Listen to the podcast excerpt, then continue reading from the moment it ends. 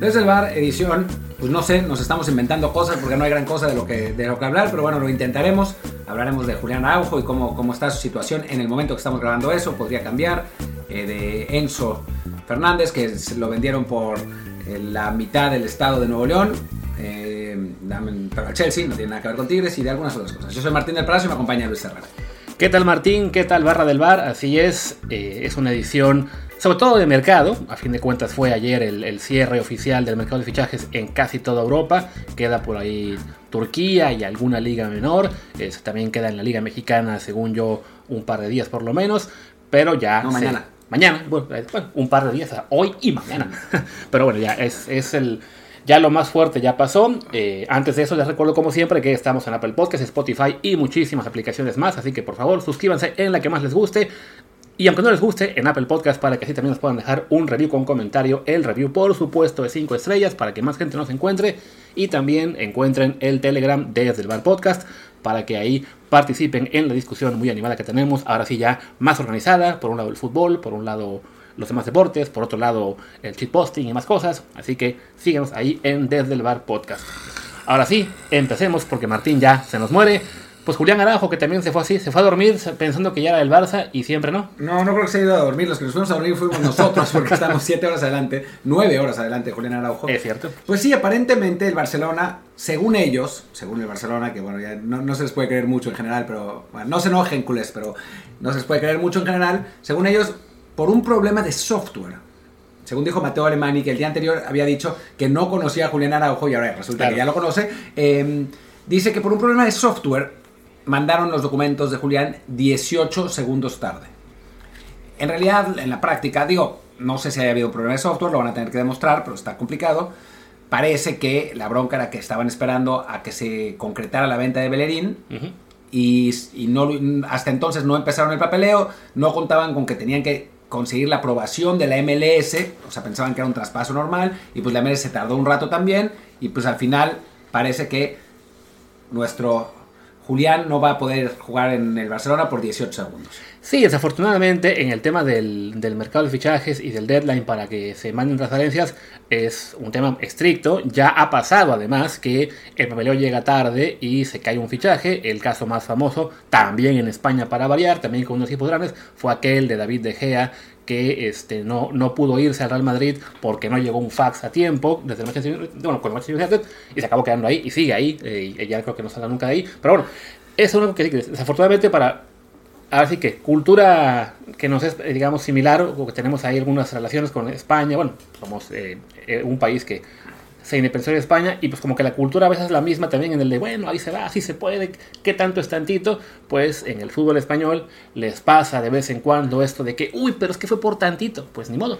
El Barcelona está presentando alegaciones con el tema este de la falla del, sistema, eh, pero lo más factible es que le digan nanay, porque a fin de cuentas, pues tú sabes que el deadline es el mismo. Si no quieres que te pase esto, la falla del sistema, simplemente no estés cerrando fichajes al cuarto para las 12, literalmente. No, no es al cuarto para las 12, es a las 12, 18.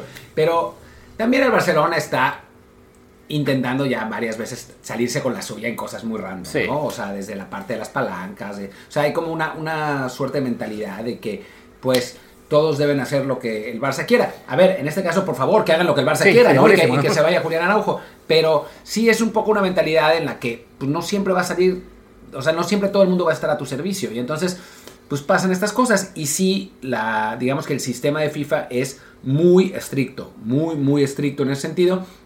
Y pues 18 segundos muchas veces son 18 segundos demasiado tarde y no se va a poder. Ojalá que se pueda, ojalá que realmente haya habido una falla de software, que hayan sacado un screenshot, no sé, que haya habido algún tipo de alegación de verdad y que mañana, que parece que va a ser el día que se define lo de Julián, se defina a favor del jugador mexicano. Pero no pinta bien. Sí, no, ya imagino a los de Barcelona faltando cinco minutos y de Mateo, Mateo, hay una falla del software, no podemos. A ver, graba, graba, que vean en FIFA que sí estamos intentándolo a tiempo y solo así van a poder comprobar que, no fue culpa suya. Pero, eh, insistimos, en esos temas es un deadline fijo, porque lo saben todas las ligas, no hay excusa de que, ay, pensamos que era la hora GMT, no la hora de, Europa de Occidental o, o el centro de Europa, no, es todos saben a qué hora se acaba. Eh, ya, insisto, ¿no? ya ha pasado esto en algunos otros eh, fichajes que se caen. También se cayó precisamente el de Ziyech con el PSG porque el Chelsea aparentemente mandó tres veces un documento mal y con eso tomaron la operación. Pero aparentemente fue a propósito. Claro. Lo, lo que uno se pregunta es para qué, pero bueno. Porque no lo querían vender. El que quería, era irse, el que quería irse era Ziyech y, y, empujó y empujó y empujó y empujó para irse, pero el, el, Chelsea aparentemente no estaba de acuerdo en las cantidades, no sé qué. Y entonces dijo, bueno, ok, sí te vendemos, papá. Ahí vete a París. Y se fue a París y mandaron mal el documento sí, Una cosa rarísima que, bueno, también, también tiene que ver un poco, son dueños nuevos, no, no, son del Chelsea, que además gastaron una millón. Ahora hablamos de eso del Chelsea más, más adelante, pero bueno, volviendo al tema de Araujo, pues sí, ni modo Así sea por 8 segundos o por 8 minutos o por 15 días, el Barça tuvo 31 días para estar cerrando operaciones, se esperó hasta el 31 para cerrar la salida de Bellerín, la que bueno, también dependía un poco de que el Tottenham fichara a Pedro Porro, a Pedro Porro que a su vez así abrió Bellerín para irse al Sporting de Lisboa y después lo de Araujo al Barça. O sea, no todo es culpa del Barça, pero vaya, si ya sabías cuál era el dominio que tenía que ocurrir, pues el papeleo tenía que estar listo antes y ni modo esos 18 segundos, pues si Martín hubiera entrado a Ticketmaster 20 segundos antes, hoy tendría tickets para RBD. No entró tarde, pues ni modo, se quedó sin RBD y el Bar se quedó sin Julián Araujo. Luis, disculpa, yo, yo sé, que no, no estás acostumbrado a esto, pero yo tengo tickets VIP para RBD. Ah, ok, perfecto. tengo mis conectes en, en, la industria del espectáculo, me consiguieron tickets VIP, así que ahora voy a México a estar en primera fila para RBD. Hablemos ahora de ahora sí de lo que fue el cierre de mercado, un mercado de, enero que por lo general es un mercado bastante tibio, con pocos movimientos importantes, pero que en este caso el Chelsea se encargó de volverse loco. Sí, el Chelsea se volvió loco bueno, la Premier en general gastó un chorro lana. Lo que pasa es que en este momento en, la Premier tienen muchísimo dinero, tienen demasiado dinero. Entonces, a ver, ayer estaban diciendo que, bueno, que normal, ¿no? Tottenham gastó 45 millones en Pedro Porro 45 millones en Pedro Porro. O sea, a ver, si somos un poco más claros, se está gastando una verdadera fortuna en un lateral que ni siquiera fue mundial. Que estaba en el Sporting de Lisboa, ¿no? Sí, le va a ser útil a Conte porque es un carrilero ofensivo que no habían tenido, bla, bla, bla, bla, y tuvieron que pagar la, cláusula. Pero es, o sea, fuera de los, de los, la gente que se dedica a esto y, y los clavados, ¿quién, qué, aficionado normal conoce a Pedro Porro? O sea, yo creo que los aficionados del Tottenham normales, o sea, los, los que van al pub y ven los partidos, no saben quién es Pedro Porro, ¿no? Entonces, em, entonces creo que sí estamos llegando a un punto de absoluta locura, ¿no? 120 millones de euros por Enzo Fernández. Es un buen jugador Enzo Fernández, sin duda, ¿no? Pero 120 millones de euros, si hasta hace no mucho, no muchísimo, Cristiano costaba 100. Sí, el caso de Enzo Fernández me parece, me recuerda un poco lo que fue el caso de James Rodríguez tras el 2014, cuando brilla en el Mundial y entonces Florentino Pérez decide que lo tiene que tener y se lo lleva al Real Madrid por 80 millones.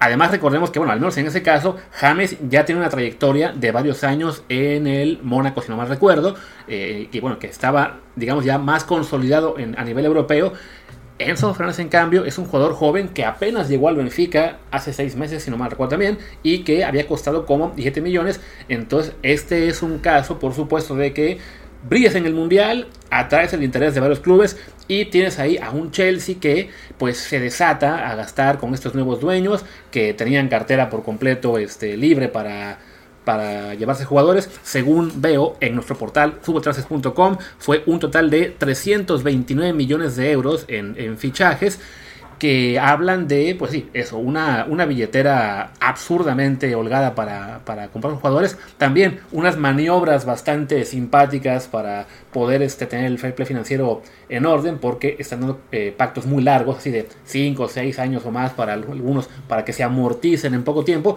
Pero sí, definitivamente es algo que rompe el mercado y hace más complicado para el resto de clubes también incorporar jugadores buenos. A ver si nos los chingan igual, ¿eh? O sea, a ver si no hay investigación y se los, se los chingan. Pero bueno, sí, es, es complicado. A ver, los jugadores de la Premier, los equipos de la Premier no están teniendo tantos problemas para incorporar jugadores buenos, son todos los demás. Sí, eso, ese es el problema realmente, que, o sea, no hay el mismo dinero que, que está llegando a la Premier, que bueno, a final de cuentas pues es el dinero que están generando ellos. O sea, no es que no es una cosa artificial como la Superliga. Lo que gana la Premier es pues porque eso han sabido marketar su producto, ¿no? O sea, creo que esa es la, la clave del, del, asunto. Así que, que, bueno, pero sí ha creado un imbalance brutal, ¿no? O sea, el último lugar de la Premier tiene mayor presupuesto que todos los equipos de la Liga Española menos el Real Madrid y el Barcelona, y pues así está muy difícil. Sí, no, hablamos de que, por ejemplo, un portero que, pues bueno, que era el portero del Real Madrid, del Paris Saint Germain, como Keylor Lavas, pues como ya se tiene que ir, ah, pues se va al Nottingham Forest, que es un equipo que sí, lo recordamos igual, los que somos más clavados por el tema de que alguna vez fue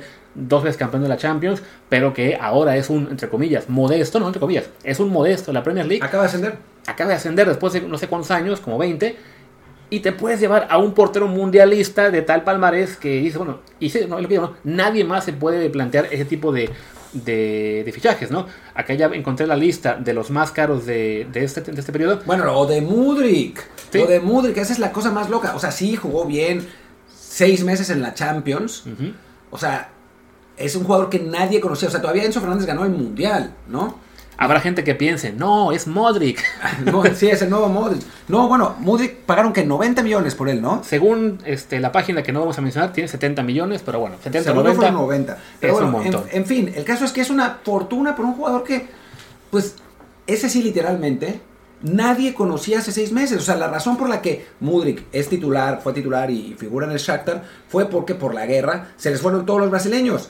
De otro modo hubiera sido muy complicado es una absoluta locura. Sí, no, vaya, de los que son, de los 10 fichajes más caros, ni siquiera los 10, de los 8 fichajes más caros de esta ventana de verano, hay 5 que son del Chelsea, 7 de la Premier. El único fichaje entre el top 8 es el de Vitiña al Marsella, que aparentemente fueron 32 millones de euros. Pero sí, en el top estamos lo de Enzo por 121 millones, lo de Mudrik por sea 70, 90 o 100. Después Anthony Gordon al Newcastle, por amor de Dios. Esa es otra super random. Sí, ¿no?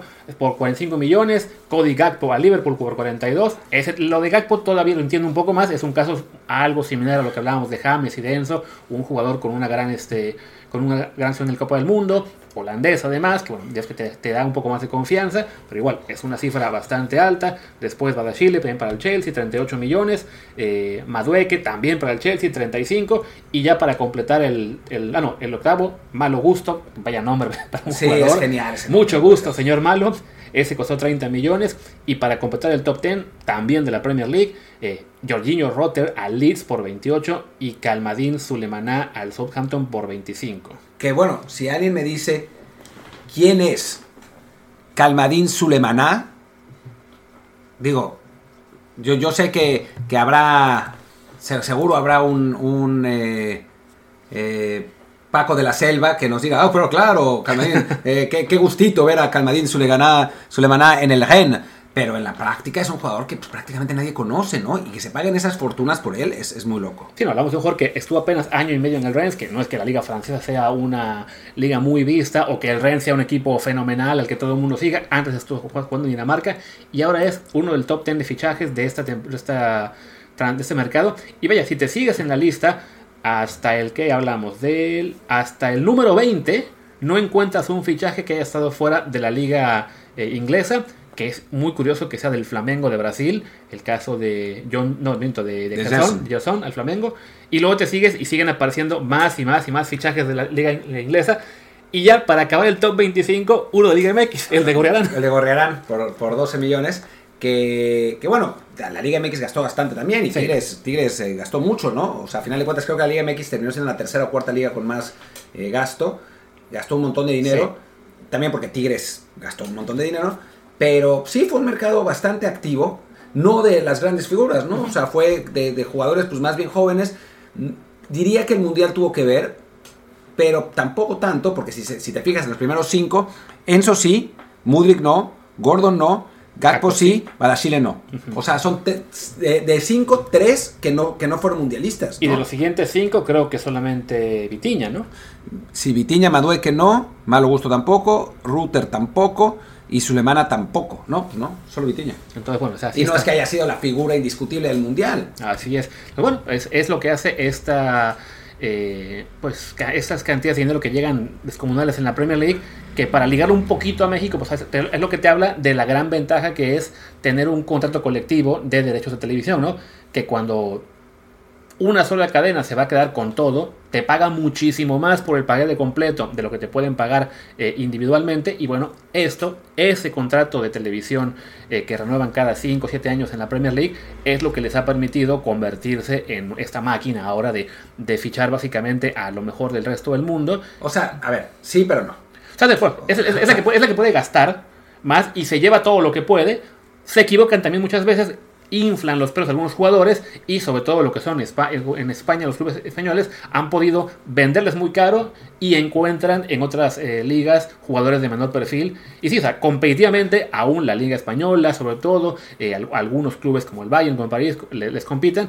Pero me refiero que en cuestión mercado ya es, una, es un dominio inglés sencillamente abrumador. Sí, pero yo, por, la razón por la que dije sí, pero no, es que tú dijiste que por el contrato colectivo es que pueden gastar ese dinero. Y pues no realmente, o sea, eso los ayuda a, repartir mejor el dinero y a vender mejor los derechos. Pero la realidad es que tienen todo ese dinero porque el marketing de esa liga es el mejor de todo, claro. lejos. O sea, uno ve un partido de la Premier League y digo, lo compara con la Liga Española, ya ni qué decir de la Liga MX, y es, otro, es otro deporte. La Premier League es como la NFL del fútbol en este momento, ¿no? y, va un poco de la mano, ¿sabes? Eso, ¿no? El, que todo lo hacen en, bloque, ¿no? Evidentemente también ayuda que pues están llegando ahí los dueños más poderosos, ya sean este, jeques, empresarios, eh, alguna vez fue el ruso Staramovich, ahora son eh, estadounidenses o también este eh, quien llegó el de Newcastle con el fondo este árabe que tienen todo el dinero del mundo y que se van a llevar a Cristiano Ronaldo el próximo, el próximo semestre seguramente y así, ¿no? Pero vaya, es, es eso, ¿no? Es una liga que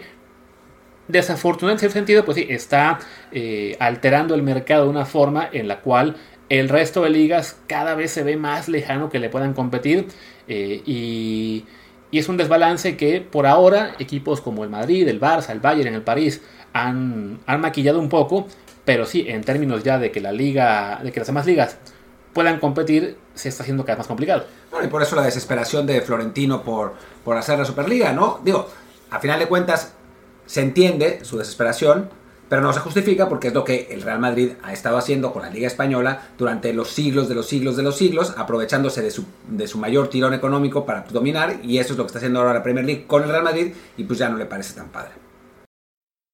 Y ya para cerrar, diría que, tú quieres comentar un poquito de lo que fue este, este rant, eh, pelea entre Paco Gabriel Anda y John de Luisa en ESPN ayer, ¿no? Sí, lo que pasa es que, bueno, si ustedes siguen este podcast, y eh, la columna que yo escribí ayer sobre de interpretación de lo que pasó, ya sabrán cómo funciona o sea, la, toma de decisiones del, fútbol mexicano, ¿no? O sea, un Emilio Escárraga que sí sigue siendo un, dueño importante, que no todas las decisiones pasan eh, por él, como pasaba, como sucedía con su padre, que ahí sí tenía el dominio total del fútbol mexicano, pero sigue siendo un dueño muy importante, y un dueño que en los últimos años decidió no meterse tanto en el fútbol y delegar las cosas para John de Luisa con resultados, pues francamente, medio catastróficos. Esa es la realidad, ¿no? O sea, como que no funcionó bien. Y por eso ya sacaron a John de Luisa de toda decisión deportiva. De hecho, en ese programa de, eh, Picante, iba a decir en caliente, eh, de, Picante, José Ramón Fernández, yo creo que leyó la columna, sinceramente, porque dijo exactamente lo que yo dije.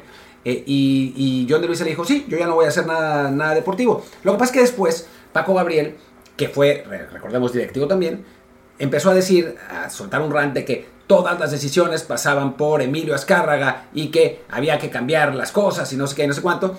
Y después, bueno, John de Luisa medio trastabilló y, y, después, ese, cuando Faitelson empezó a hablar, eh, Paco Gabriel enloqueció y le dijo, tú también, cuando Mauro y Ibarra estaban ahí, te pintabas de, de, verde la, la, cara, y o sea, se, se, volvió medio loco. Es que sí, ya, creo que a John de Luisa lo que le, sorprendió más, porque él decía, no, me sorprende que me digas esto, le faltó decir, en público. En privado te lo admito, pero en, en, privado, en público no, no, es así. Pero sí, desafortunadamente para el fútbol mexicano sí sigue habiendo un poder eh, muy importante del lado de la figura de Emilio Escárraga y de Televisa en general. No porque sea un mal empresario o alguien que no sepa de fútbol, al contrario, es alguien que se ve que le encanta el fútbol, eh, aunque su imperio eh, televisivo ha ido decayendo y ya no tiene lo que era la maquinaria de antes y ya igual en tema económico le está yendo también, pues él sigue manteniendo a la América como unas prioridades y también por eso la, la selección. El problema es que como comentamos hace un poquito, ¿no? El tema este de la televisión y lo importante que es para generar ingresos para toda la liga, para todos eh, los clubes y que a su vez se pueda fichar mejor, se pueda tener mejores clubes, pues Televisa ahí tiene tanto poder que no permite las mejores fórmulas para el fútbol mexicano, lo que a su vez eh, influye en el tema de ascenso o descenso, influye en el tema de, pagar formadores, de invertir mejor también en capacitación, bla, bla, bla, bla. Y bueno, a esa presencia que mencionó Gabriel de Anda, pues sí termina siendo no nociva, digamos, pero por lo menos más perjudicial que beneficiosa. Yo otra vez te diré sí y no. Porque si comparas a Emilio Azcárraga con Ricardo Salinas Pliego, claro. Alejandro Arragorri, eh, no, y eso, y eso que me fui a dos, que ok, ¿no? Más o menos. Pero después, el de que, bueno, Jorge es eh, Hank, ¿no? Em, el de San Luis, que no sabemos exactamente quién es. Bueno, eh, Todavía, todavía, pero, son socios realmente. ¿Era que Payán o sí, Payán, Jacob Payán. Eh, después, el de Necaxa, que pues, más o menos. Víctor Velázquez de la Cooperativa de Cruz Azul. Pumas. Sí. Eh, Leopoldo Silva, que bueno, es, un tipo decente, pero no como, como directivo. O sea, si comparas a Emilio Azcárraga con todos esos, sale ganando. O sea, si le das el poder a todos los otros, no sé si estaríamos mejor, yo creo que estaríamos peor. Entiendo lo que vas y sí, porque sí, es un tipo a lo mejor que eso, ¿no? Que lo comento, ¿no? Que sabe más de fútbol en general que el, que el promedio de dueños, que le gusta el fútbol más que al resto de dueños. El problema es que la decisión clave que tiene que tomar el fútbol mexicano, que es, eh, sobre todo la liga en particular, ¿no? Un contrato colectivo de televisión, no se puede tomar, aunque todos sepan que es la correcta, porque es una decisión que va contra los intereses de Emilio Carra. Y de Ricardo Salinas Pliego.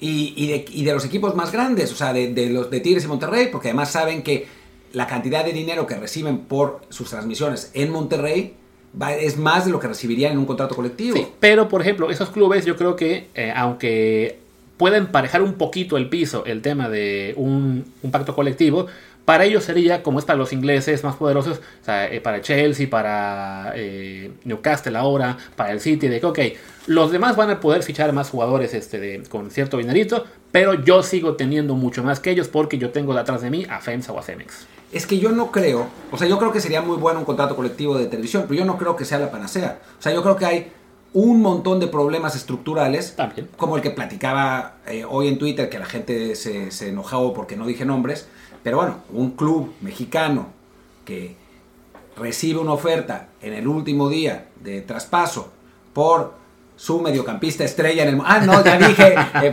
en fin, por él, que está más arriba de lo que de su valoración en el, para el mercado exterior y que no la ejerce porque quiere más dinero, ya te dice un poco de cómo está el asunto, ¿no? o sea, son una, serie de prácticas que no tienen que ver con, la parte televisiva. Sí, la parte televisiva mejoraría, por supuesto, y, y, ahí, hay que arreglarlo. Y creo que hay una idea de que se arregle para 2026 cuando termine el, el, el, contrato colectivo, bueno, no es contrato colectivo, es el contrato que tienen para, la selección mexicana. Pero bueno, en fin, el caso es que em, sí ayudaría, pero hay toda una serie de prácticas entre mafiosas, incompetentes, eh, de plano estúpidas, que limitan al fútbol mexicano. Y la realidad, y esto es muy triste de decir, es que el fútbol es reflejo del país. O sea, el país está como está. O sea, hay dinero en partes del país. Lo que pasa es que se lo chingan.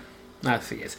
Y bueno, yo para cerrar les diré que yo sé de qué jugador y de qué club habla Martín, así que por una lana yo sí les digo quién fue el baboso que dejó pasar esa gran oportunidad para su jugador. Pero eso será en otra emisión, porque creo que por ahora ya podemos cortar, ¿no? Ya algo, ya algo solté, ya, ya, ya sabiendo que mediocampista estrella, creo que ya van a saber. Algo sí, pero bueno. Creo que ya no queda más que decir, ¿no? Pues venga, cerremos. Yo soy Luis Herrera, mi Twitter es arroba luisrha. Yo soy Martín del Palacio, mi Twitter es arroba martín DELP. El del podcast es Desde el Bar Pod y es del Telegram es Desde el Bar Podcast, donde podrán ver como si lo tuvieran ahí enfrente en la televisión los partidos de, fútbol. Así se lo pueden imaginar, así bien clarito. La Premier, por ejemplo, con todas sus estrellas eh, millonarias. Pues venga, hasta mañana quizá. Chao. Chao.